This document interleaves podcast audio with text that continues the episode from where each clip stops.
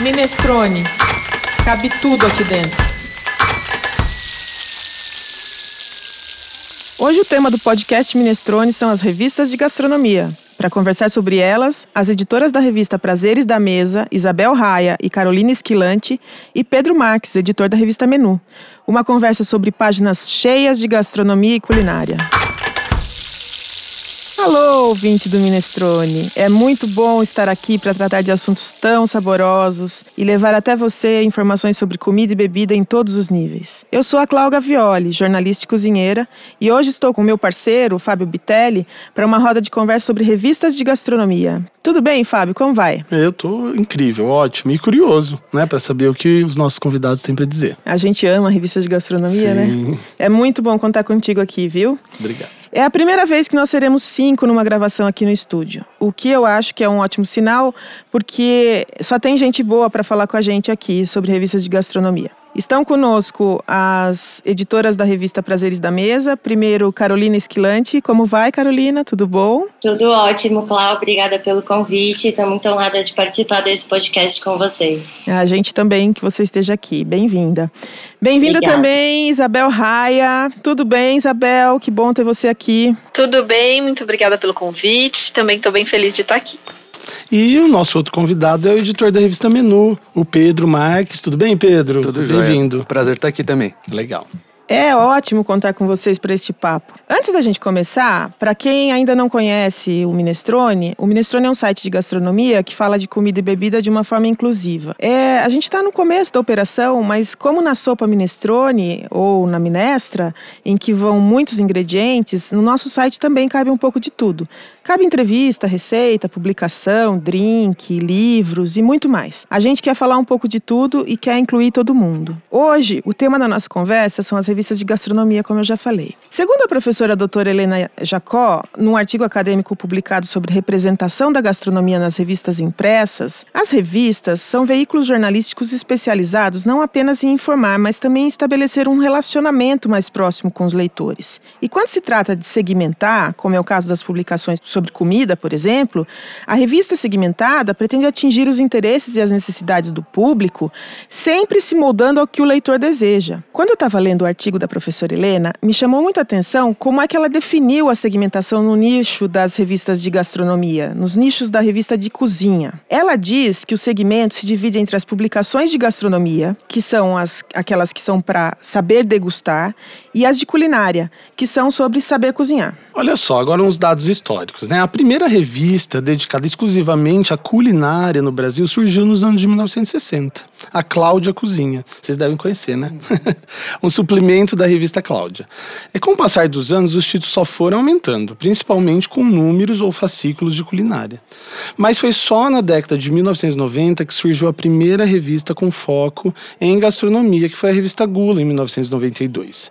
Se diferenciou porque não tratava apenas de receitas, mas dos alimentos, preparos, técnicas, mais que tudo, sobre degustação, como a, a professora Helena apontou no artigo científico dela. Depois de um crescimento do número de títulos por quase três décadas, que de certo modo deu início e acompanhou o boom da gastronomia, né, que a gente vive hoje, quando aumentou claramente o interesse pelo assunto em todas as mídias, desde 2016 começou a haver uma transição dessas publicações impressas para o meio digital, tendência que ocorreu em praticamente todos os segmentos. Inclusive, existem dados é, estimativos numa pesquisa publicada pela PwC Brasil, também de 2016, onde as revistas segmentadas seriam as mais atingidas por essa tendência, com a transição do meio impresso para digital de ao menos 3% das publicações até 2021. É, haveria então uma transição de 3% é, ao ano, como eu já disse. Pois é, Fábio. E os nossos convidados que estão hoje aqui, no, eles estão no centro dessas questões, né? É, mas apesar de dessas mudanças, Ainda há mais de 30 revistas impressas de culinária e gastronomia só aqui no mercado paulista. A revista Prazeres da Mesa continua com as edições impressas, certo, Isabel, Carol? Sim, continua com a edição impressa e aí tem a opção digital também. Já faz mais de sete duas. anos que tem as duas versões, né? Faz, faz bastante Sim. tempo. É o mesmo conteúdo, só que ele é rediagramado para que fique legal de ler e de acompanhar no tablet ou no smartphone. Esse ano a gente vai completar 17 anos de revista impressa. E aí, quando a gente percebeu essa movimentação para o digital, não teve mesmo como fugir disso. Então, a gente teve que ter essas duas opções no mercado. Vocês eram ainda duas bebês, né? e a menu passou a ser completamente digital, não é isso, Pedro? Isso, desde o meio do ano passado, né? Desde meados de 2019, a menu só tem a versão digital. E como é que se deu essa transição, né? Vocês acham que isso é um caminho sem volta? Que vai acontecer? Com certeza. É um caminho sem volta, porque hoje em dia as pessoas procuram muito esse meio digital, as redes sociais, site, enfim, para se informar. Como a gente tem uma publicação que sai mensalmente, às vezes tem algumas matérias que não cabem na publicação impressa e que elas precisam ir para o digital, mas elas têm o mesmo cuidado. Uh, hoje a gente tem a impressa que vai para as bancas e a digital no iPad, além das nossas mídias. Então, é a mesma revista, só que a gente tenta colocar mais interação na do iPad. Então a gente consegue colocar vídeos, mas ao mesmo tempo na impressa vai estar lá o QR Code para você poder acessar esse mesmo conteúdo. Só que aí você apresenta de formas diferentes. Agora a gente perde um pouco também essa, esse, esse hábito, esse costume de colecionar, né? Porque a digital a gente acaba, ela acaba tendo uma durabilidade um pouco menor do que a impressa, né? Que, que como que vocês veem isso? Eu acho que assim, a, as funções são diferentes também, né? O digital tem mais a, o objetivo de informar, né? Não é um colecionar. Uhum. É, é lógico que seria muito legal, sei lá, se a pessoa pudesse pegar e escolher as receitas que estão lá no site, as matérias, imprimir, até fazer a própria revista sim, dela, sim. né? Mas isso não é possível e, e como são objetivos diferentes, eu acho que não chega a ser um problema, assim, sim, entendeu? Claro. Mas é é a gente percebe o mercado diminuindo e tendo cada vez menos revistas legais para você colecionar, é. né? É, eu falo isso enquanto pesquisador, porque acaba sendo também uma fonte documental, né? Para a gente rever hábitos, entender como isso, é, como era o comportamento, né? De alimentar mesmo, né? Mas um, o digital sociedade. não impede isso, né? É, pois é, também está disponível, né? É verdade. Mas eu acredito que o impresso vai continuar em menor tamanho, provavelmente, claro. as tiragens vão ficar menores mas eu gosto de acreditar até que ainda a gente vai ter a revista de papel. Vai ter as duas versões. Elas, eu acho que uma não exclui a outra, né? Eu acho e que a gente também busca colocar, deixar a revista impressa mais interativa. Então põe QR Code para vídeo, que dá que continua aquela matéria no online. Então, para vídeo, para podcast, para uma matéria no site, para uma receita que às vezes vai para o site. Então, eu acho que um não exclui o outro e muito pelo contrário, eles podem caminhar juntos muito bem. Eu acho que nós, jornalistas, ainda às vezes temos esse preconceito com digital, de puxa, a gente começou com papel, a gente tem essa nostalgia de pegar o papel na mão, de ler livros, de ler revistas, e às vezes a gente fica meio com esse receio de, ah, digital, não dá. Só que hoje, hoje eu acho que não dá pra gente falar de digital, assim, versão para iPad, sem falar também de mídias sociais então, a gente é muito forte nas mídias, Instagram, Facebook, e lá você tem o íconezinho que você pode ir criando o seu álbum. Então, para essa geração mais jovem que não quer colecionar papel, lá a gente tem sim os links para as nossas receitas, para as nossas matérias. Então, não é como se você fizesse a sua própria revista, mas você pode deixar ali selecionado o que mais te interessa e ler depois, ler no futuro. Enfim, aquilo vai te direcionar para aquela página do site. Então anda tudo muito junto. E uma, uma pergunta, eu aprendi o conceito há pouco tempo. É paywall? É isso? As revistas são paywall? Não, é, o paywall seria você cobrar para as pessoas visitarem o, o teu conteúdo. Mas pelo menos a menu não tem isso e acho que a Prazeres também não trabalha com esse Prazeres tipo. também não. É completamente aberto, então eu consigo. O site, as redes, sim. O iPad você Só paga como se fosse assinatura. Tá, mas aí a versão que é exatamente igual da revista, é, da revista Prazeres da Mesa, é a, a que tá no iPad, então. É, é tem para Android, tem para iPad, e aí você paga como se fosse comprar a revista na banca, mas o, os nossos sites, as matérias que a gente coloca lá, não tem limite de acesso nem nada disso. E, e como é que é? Porque as revistas de gastronomia, né? Tudo que é relacionado à gastronomia precisa muito de imagem. Como é que é a relação, né? Como é que vocês. É, o, qual é o papel do fotógrafo, da fotografia, do banco de imagens? Como é que se lida com isso? É, tem que fazer o prato e fotografar ali na hora? Como é que funciona? Então, Tem que fazer aí eu acho o prato que... e fotografar na hora. É. é. E assim, eu acho que varia um pouco, tá? É, por exemplo, quando eu trabalhei na, na, edição impressa da Menu, a gente tinha toda uma produção. Então eu ia fazer uma matéria, sei lá, sobre nhoque.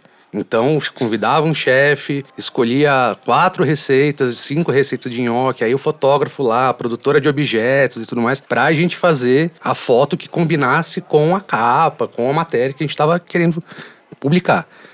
No digital, isso já não acontece. Assim, a gente depende pelo menos na, na menu, que a gente está totalmente online, não tem mais equipe para isso, né? Tá tudo muito é, restrito. Então a gente depende muito das imagens que recebe, ou de assessoria de imprensa, ou do banco de imagens que a gente tem à disposição. Eu acho que a gente não consegue falar de gastronomia sem foto bonita, né? A gente come com os olhos, então por mais que venha de uma assessoria de imprensa foto, a gente consegue direcionar mais ou menos o que a gente quer, ou mesmo quando vai procurar no banco de imagem. Na Prazeres a gente ainda tem os fotógrafos e eles fazem. A gente conversa muito sobre a pauta e aí o diretor de arte entra junto, busca a referência, faz a foto. Eu acho que era isso mais ou menos que a Carol ia contar. É, que eu queria dizer que na Prazeres o fotógrafo tem um papel de extrema importância em, em todos, assim, a gente recebe coisas para degustar na redação, então o fotógrafo está ali todos os dias com a gente, não é alguém que está fora da equipe, que quando a gente vai fazer uma matéria a gente chama, então ele está ali com a gente, aí ele dá toques, então quando a gente vai produzir até para Instagram e tudo mais, mesmo quando ele faz com celular, já tem uma outra visão. Então, as nossas mídias são bem preocupadas com esse olhar do fotógrafo. E a gente conta com essa equipe toda também, igual o Pedro estava falando. Todas as matérias que a gente vai fazer, a gente conversa muito com o fotógrafo, como a Isa falou, com o nosso diretor de arte, com a produtora, para todo mundo estar tá ali no na mesma página, sabe? Para a gente tentar se entender bem. Então, principalmente capa. Capa é uma coisa que mobiliza a uhum. equipe inteira. Então, o repórter que vai fazer tá ali, a produtora tá ali, o fotógrafo tá ali. Porque às vezes a chefe te falou uma coisa na entrevista que você precisa traduzir aquilo de alguma maneira para ilustrar sua matéria. Então, você estando ali com o fotógrafo, todo mundo tentando mostrar o seu olhar, o seu ponto de vista, fica uma coisa muito melhor e mais completa. Olha, eu tenho uma experiência para contar para vocês, porque eu já fui convidado para é, desenvolver pratos para uma revista de harmonização de vinho durante umas quatro, cinco edições, né? E no, na primeira vez eu fiquei chocado, porque é um batalhão para produzir, assim, eu lembro que a primeira vez eu propus fazer um pastelzinho de banana. Então, assim, então tinha sete pessoas trabalhando para fotografar o pastel de banana.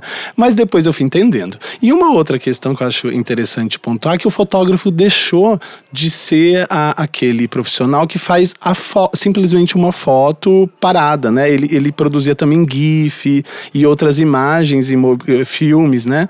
Para os meios digitais, como as redes sociais que as meninas também pontuaram que tem esse acesso e que também é, divide conteúdo, né? Então ele também saiu um pouco só da foto e foi para a produção de pequenos vídeos, né? E esses modelos de mídia que a gente vem. Eu acho que todo acessando. mundo tem que, diver... tem que diversificar, ah. né? Os fotógrafos eles fazem os making offs, fazem as coisas por trás, porque também é um conteúdo que você pode usar. Se você não vai usar, por exemplo, é, na revista ou numa, numa publicidade, você consegue usar na rede social. Então, aquele videozinho ali que você faz, Sim. ele acaba sendo aproveitado de alguma maneira.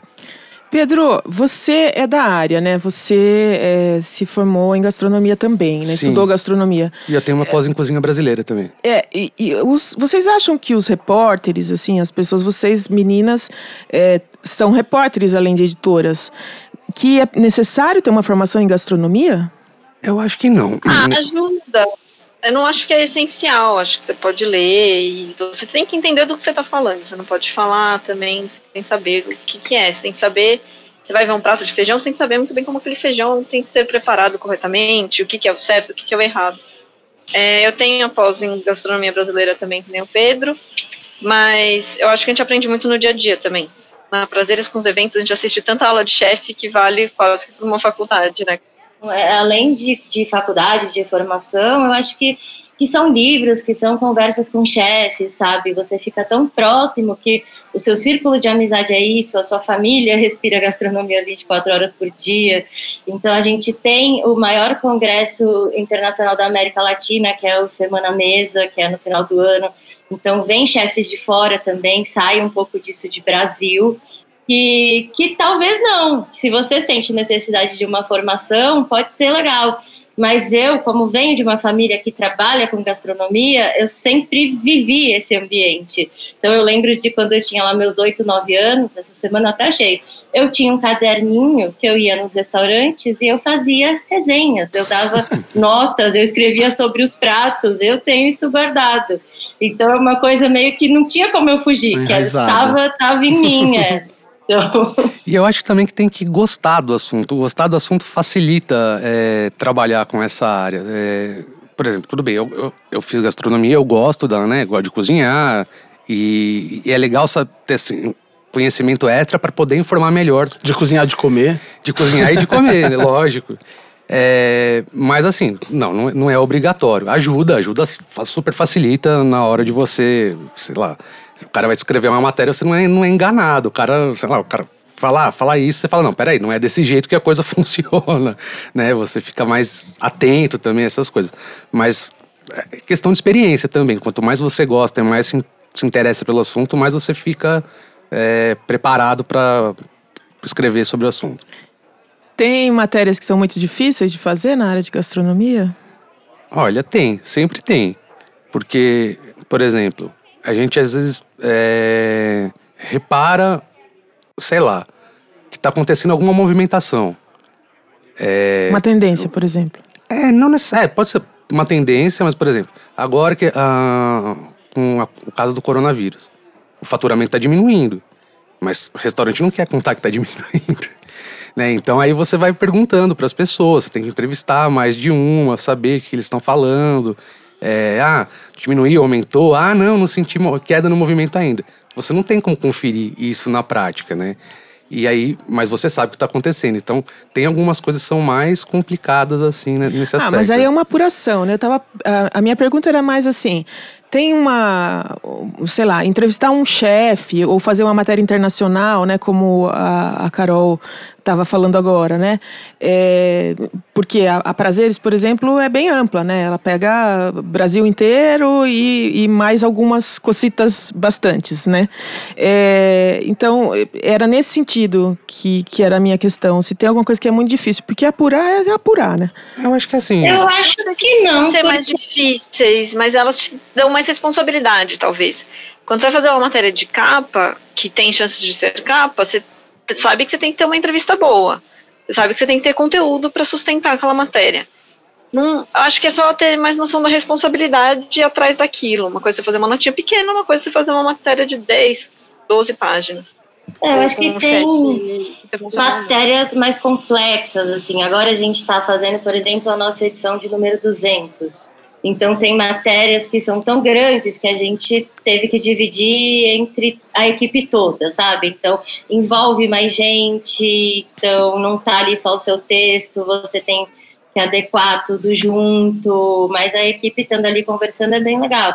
E essa parte de, por ser internacional, Acho que pra gente não, isso não torna mais complicado, não. Virou parte já do nosso cotidiano, como a gente tem esse contato com os chefes quando eles vêm para os nossos eventos, a gente já troca cartão, já fica próximo. Então, às vezes a gente coloca eles. Eu lembro de uma matéria de Natal que eu fiz e eu falei, puxa, o, o chefe da Austrália me contou uma história super bacana. Vou ver se ele tem um fotógrafo lá e consegue fazer uma foto do jeito que a gente quer. E eles são super abertos para a gente. Então, acaba sendo uma troca bem mais legal do que dificuldade, assim, acho que a gente não vê isso. Uma outra coisa que eu percebi, assim, trabalhando com, com o assunto é, às vezes é difícil você explicar alguma técnica ou, sei lá, um preparo diferente que o cara inventou ali é, para aquela receita. Porque assim, a gente fala da receita e depois mostra a receita. Mas a receita não é comentada, né? O comentário vem antes. Então como é que você vai falar pro cara ah, o que é um termo circulador, o que, que é alguma coisa assim.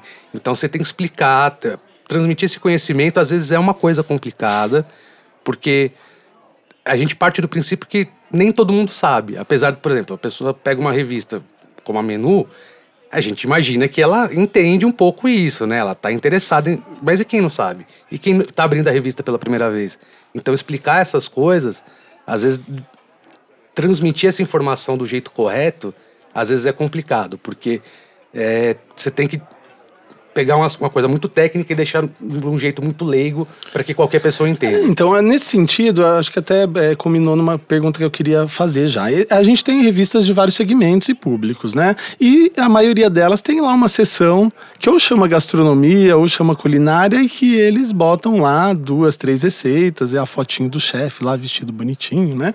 É, ou, ou, com fama, enfim, né? E daí eu queria saber da Isabel, por exemplo, que qual que é a diferença de revista de culinária e revista de gastronomia? A de culinária ela vai trazer mais receitas mesmo. É, duas xícaras de farinha, três ovos, bata tudo no, na batedeira. A de gastronomia ela vai te trazer um pouco além, então ela vai te contar uma história, ela vai te explicar o porquê daquela receita tá ali. Então, o chefe tinha uma história com a avó e ele quis te mostrar essa receita. Ou é o prato de um restaurante que todo mundo gosta, todo mundo quer saber como é que faz. E você vai contar detalhadamente, como o Pedro estava comentando.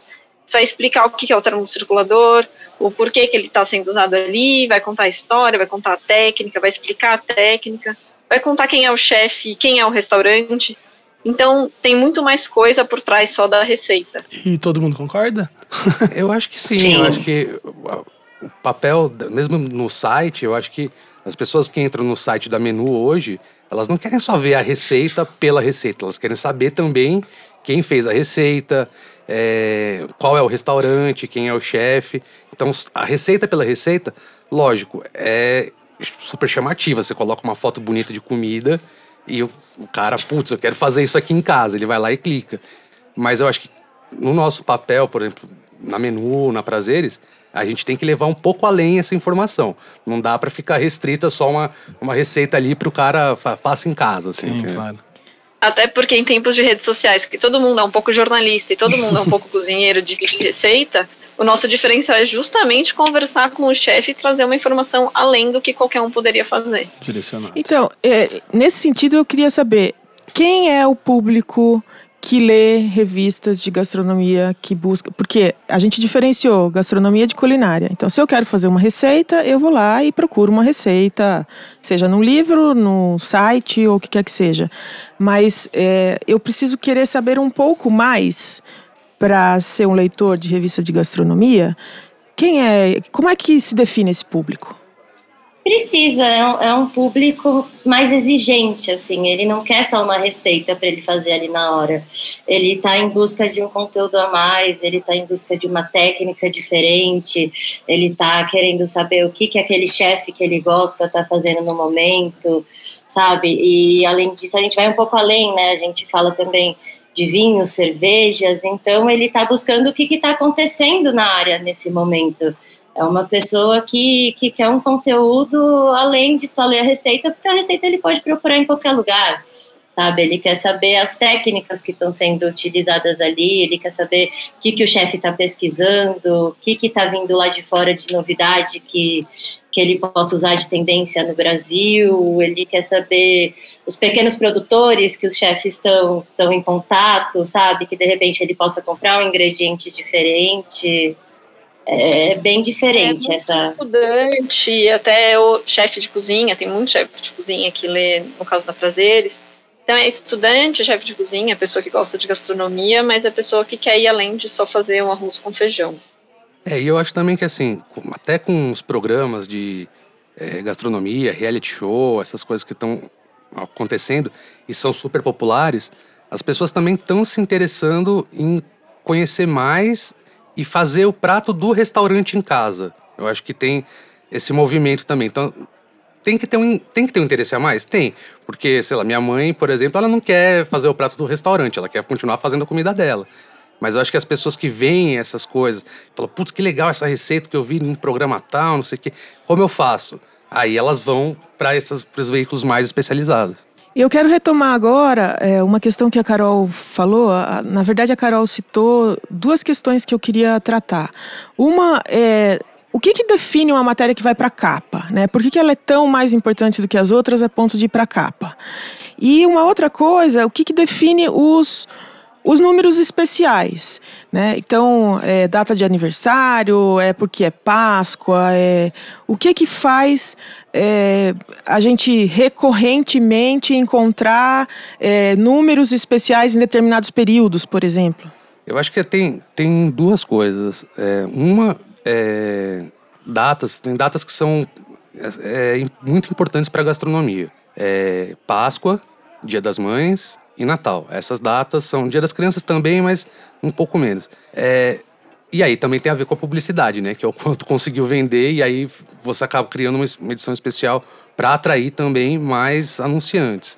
Pelo menos na questão da, da, do, da revista impressa. É, acho também, assim, o especial nem tudo pode ser especial, senão banaliza, né?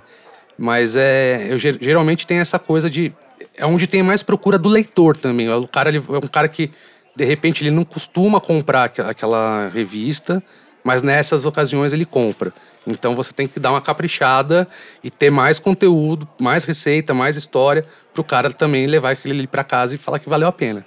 Além dessas é. datas festivas, a gente tem algumas edições especiais específicas da Prazeres. Então, tem a nossa edição de aniversário, que é sempre muito grande, porque a gente faz um prêmio em cima disso.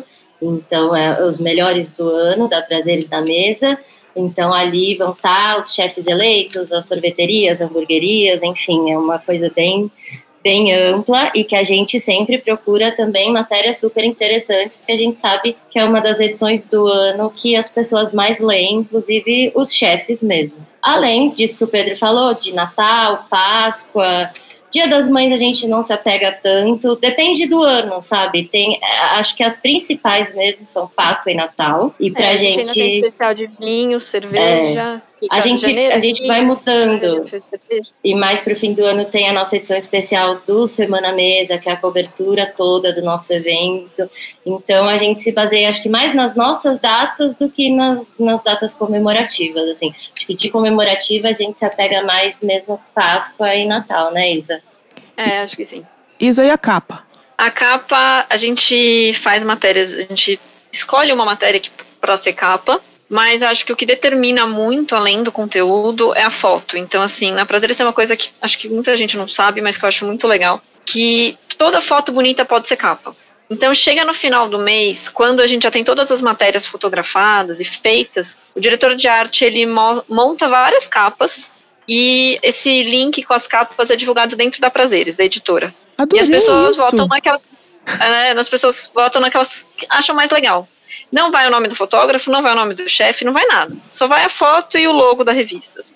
E aí a mais votada é a que vai para as bancas. É, muita gente às vezes fala, até chefe de cozinha fala, ai, porque eu quero ser eu quero ser capa, não sei o quê, porque vocês nunca me escolhem porque é uma coisa pessoal comigo. Não, definitivamente não, sabe? É uma coisa super democrática que o Castilho coloca para todo mundo votar e todo mundo poder ajudar a escolher qual a capa que vai estar tá lá. Mas tem matérias que a gente faz já a, em mente. Tipo, essa aqui vai ser capa, mas de qualquer forma, mesmo na matéria que a gente já determinar essa aqui, vamos tentar uma capa. A gente faz essa votação entre todos os pratos que o chefe fez. Então, qualquer foto bonita pode ser capa na Prazeres. E isso é legal porque mostra que a gente tem o mesmo cuidado com todas as matérias. Então não é assim, ah, essa é a capa, então cuidado com isso, isso. Não, a gente leva mesmo a equipe para campo, sabe? A gente tem essa reunião de pauta que todo mundo participa, o fotógrafo, o diretor de arte, quem faz o iPad, pra, porque as pessoas têm ideias de lugares diferentes. Então a gente monta mesmo uma revista com aquilo que a gente gostaria de ler. E tanto que aí no final qualquer matéria pode ser a nossa capa. É, na, agora a gente já está com site, mas a menu não era tão democrática assim. Até por uma questão de recursos, né? A gente não tinha equi uma equipe fixa de fotógrafos e produtores, então dificultava um pouco. Então a gente fazia uma reunião de pauta, é, escolhia um tema, falou, putz, esse tema aqui tem, tem cara de capa, por exemplo. Tudo bem, Natal, essas coisas é, são normais. Fora disso, é, a gente falava, não, isso aqui tem que ser capa porque é um assunto mais importante, é mais legal. Eventualmente acontecia de um assunto, uma foto mais bonita, uma outra matéria ficar mais bonita também. e ganhar a capa. Isso, mas não era, não era assim, ah, vou, o público escolhe, não. Quem escolhia era a gente.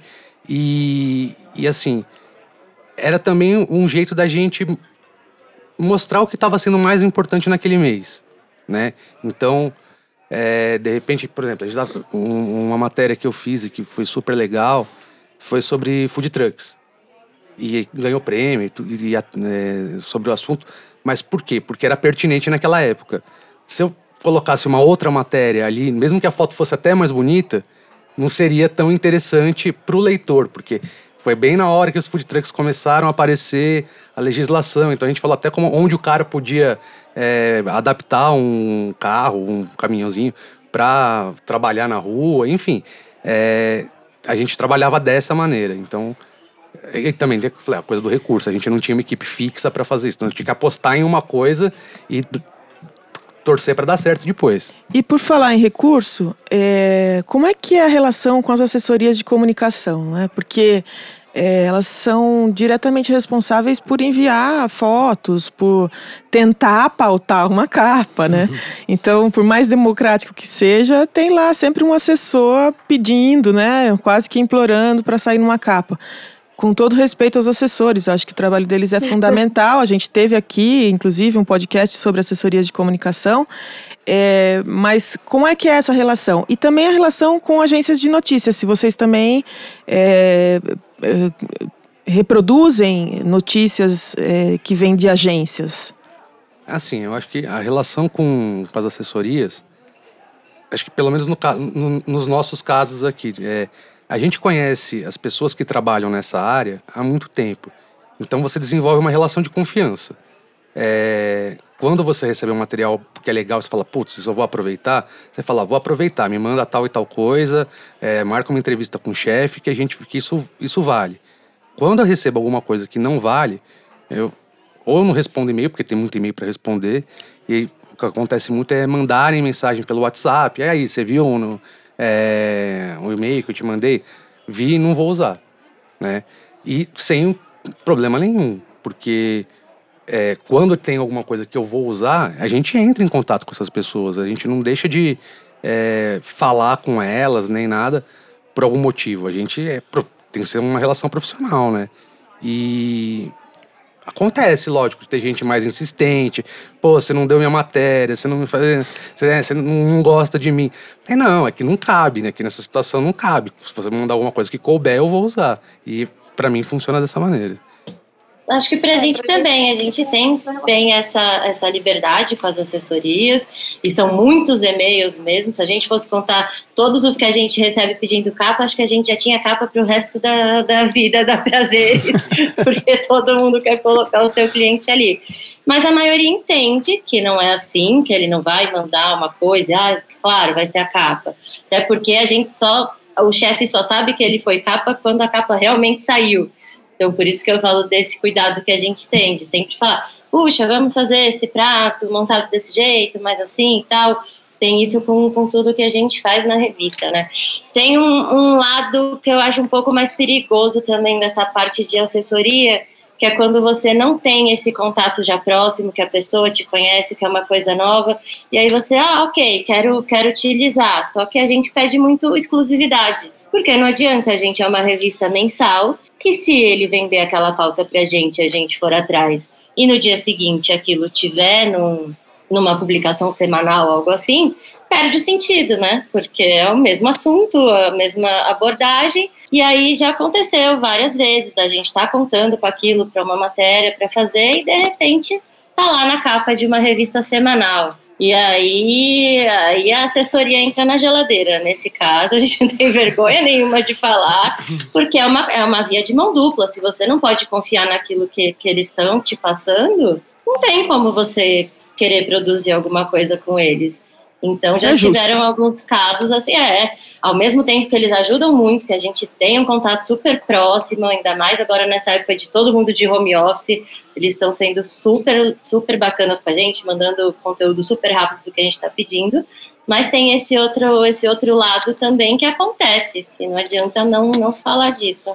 É, a gente não tem trabalho com agência, não tem agência que a gente possa utilizar lá na menu. Mas o que a gente faz é ficar de olho no que está acontecendo, principalmente agora que o site é, é que, que, a publicação é só online. Então, é, para o online, a gente tem apostado também em, mais em hard news, em coisas que estão acontecendo no mundo, curiosidades e tudo mais, porque é a, menu, a menu site agora, ele não é só um site de gastro, super gastronomia, ele é um site de comida, né? É um site de alimentação. Então, sei lá, o, Burger King fez uma ação engraçadinha.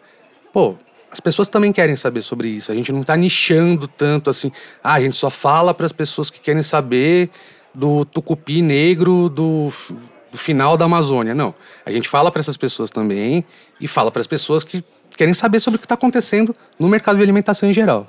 É, e na agência de notícia que você perguntou, acho que é, a gente não usa tanto agência, mas a gente todo dia entra nos sites do mundo para ver o que eles estão falando ali de gastronomia e ver como que a gente pode repassar muitas dessas coisas para o nosso leitor. Por exemplo, antes do coronavírus chegar aqui, quando ele estava muito forte na Espanha, a gente viu que estava rolando um movimento dos chefes fechando todos os restaurantes lá. E a gente fez uma matéria no site contando disso. Então, não vem de agência, mas acaba a gente acaba pegando uma ideia outras vezes de algum veículo ou alguma coisa que a gente acha interessante trazer para os brasileiros.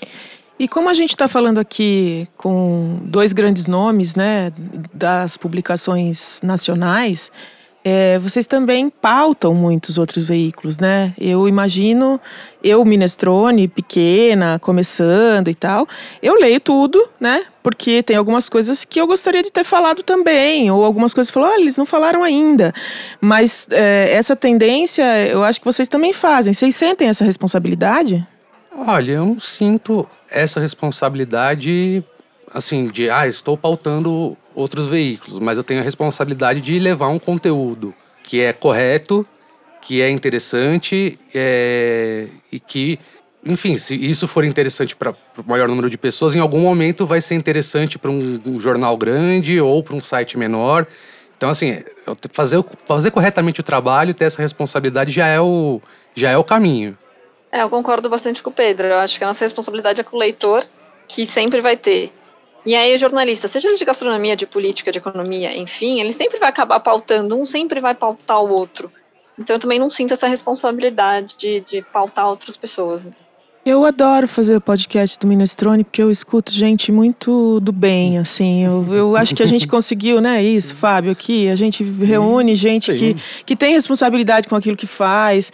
Ninguém tá rasgando cedo aqui, não, mas é, outro dia que a gente teve assessoria de comunicação aqui, a, a Dani Bloch, que teve aqui, e, e, e a Patrícia Moll, é, as duas muito responsáveis com o que fazem, muito dedicadas. É, é quase impossível você achar que aquela pessoa, ou que, como vocês estão falando com a gente agora, que tem alguma questão atrás, assim, sabe? Eu acho que definitivamente agora a gente conseguiu é, juntar a gente que tá todo mundo ligado no mesmo movimento de, de fazer as coisas responsavelmente. Isso é gratificante demais, assim. E tem uma coisa que é legal também, que é pelo, pelo, pelo setor né, de gastronomia ser uma coisa pequena, é nichado, as pessoas se conhecem, né? Então, é, você já viajou com um, já, já foi no evento com outro, já tomou uma cerveja ali num, não sei aonde. As pessoas conhecem você, então você acaba criando um relacionamento que o assessor não vai querer te enganar, porque ele sabe que você está tá procurando fazer o melhor trabalho possível, ele também, então isso também ajuda muito no, no, no em trabalhar com Sim, gastronomia. e esses dois nomes que você citou, elas são impecáveis. A gente trabalha muito próximo das duas.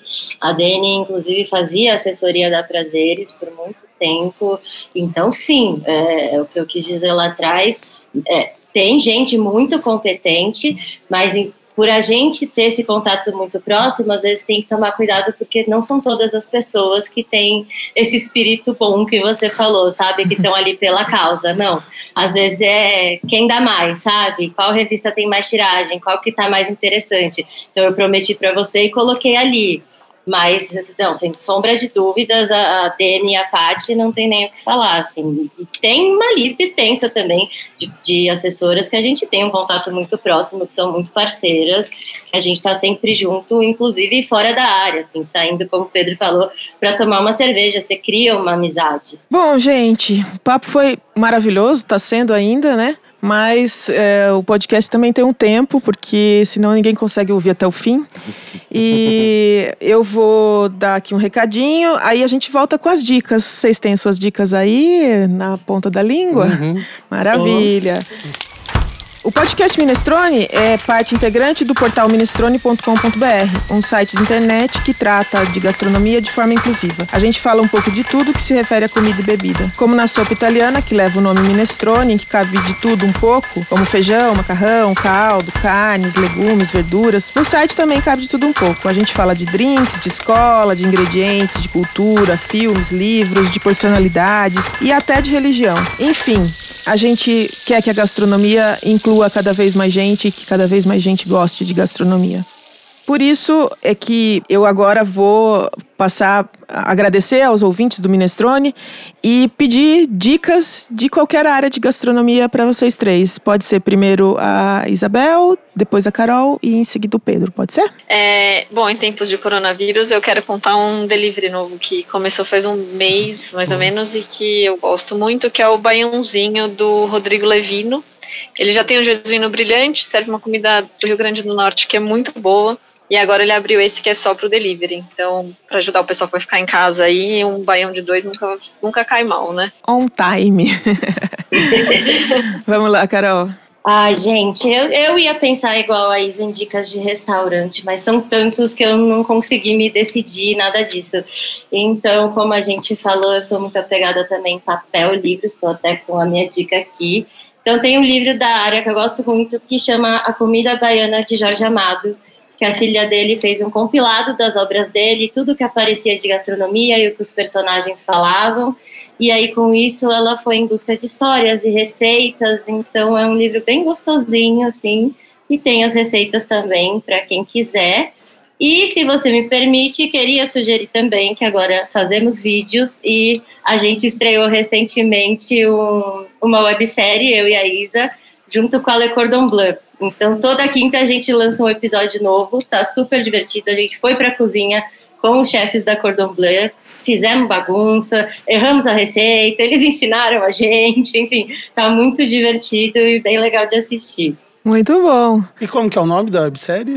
Cozinha Francesa para Todos. Legal. A gente quis mostrar que todo mundo conseguia fazer a cozinha francesa, que não é só o Jacan, até a gente, sabe? Então a A gente gente divulga no A gente YouTube é- e no Instagram. Legal.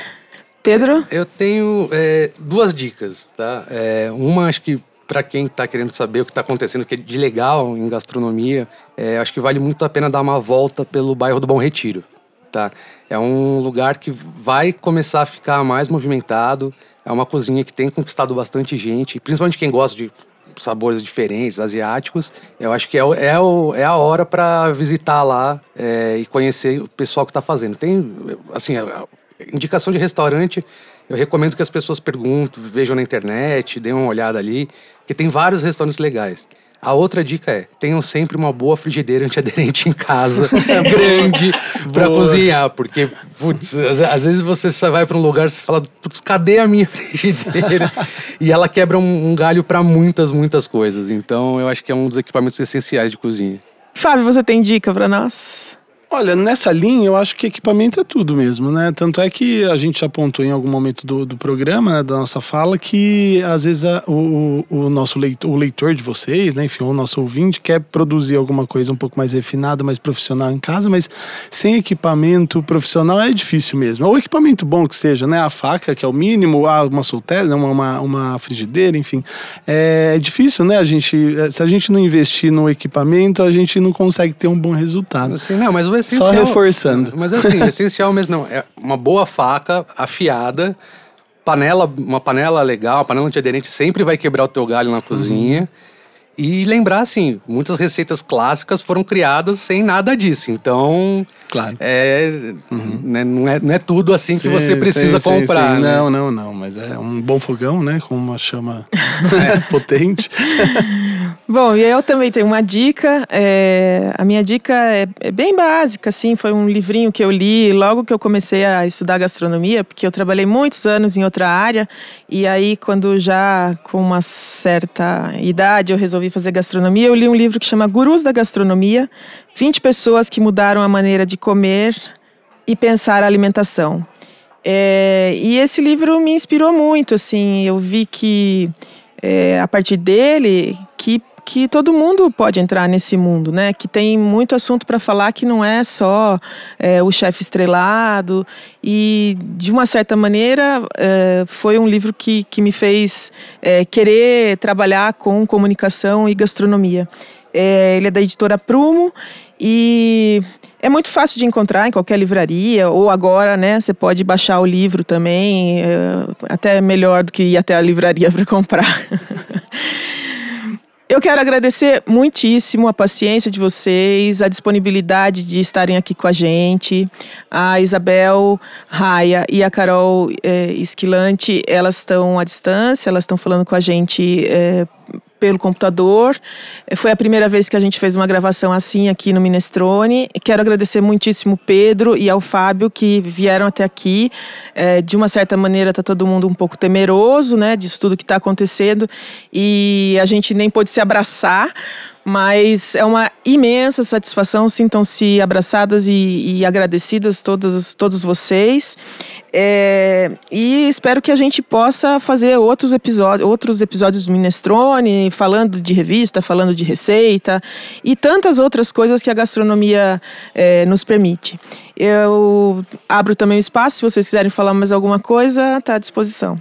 Eu quero agradecer pela oportunidade de contar um pouquinho como que é o nosso trabalho e sempre que precisar, estou à disposição.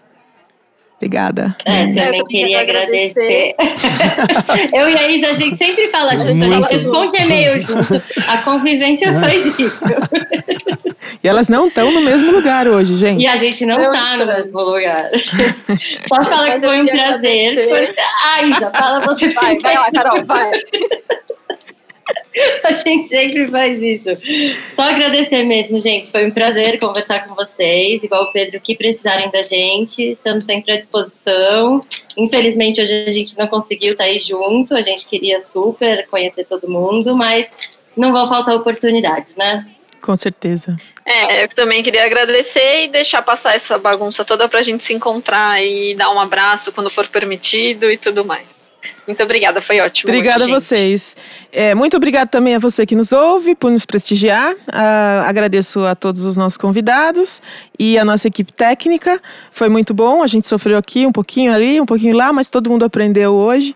Sobrevivemos. É, e no Minestrone cabe tudo. Até o próximo podcast Minestrone. Obrigada mesmo.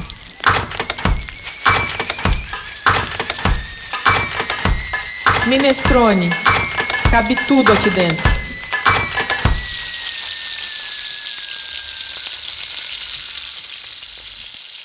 Esse podcast faz parte da campanha O Podcast é Delas 2020. Conheça outros episódios procurando pela hashtag nas suas mídias sociais e incentive mais mulheres a fazer podcast.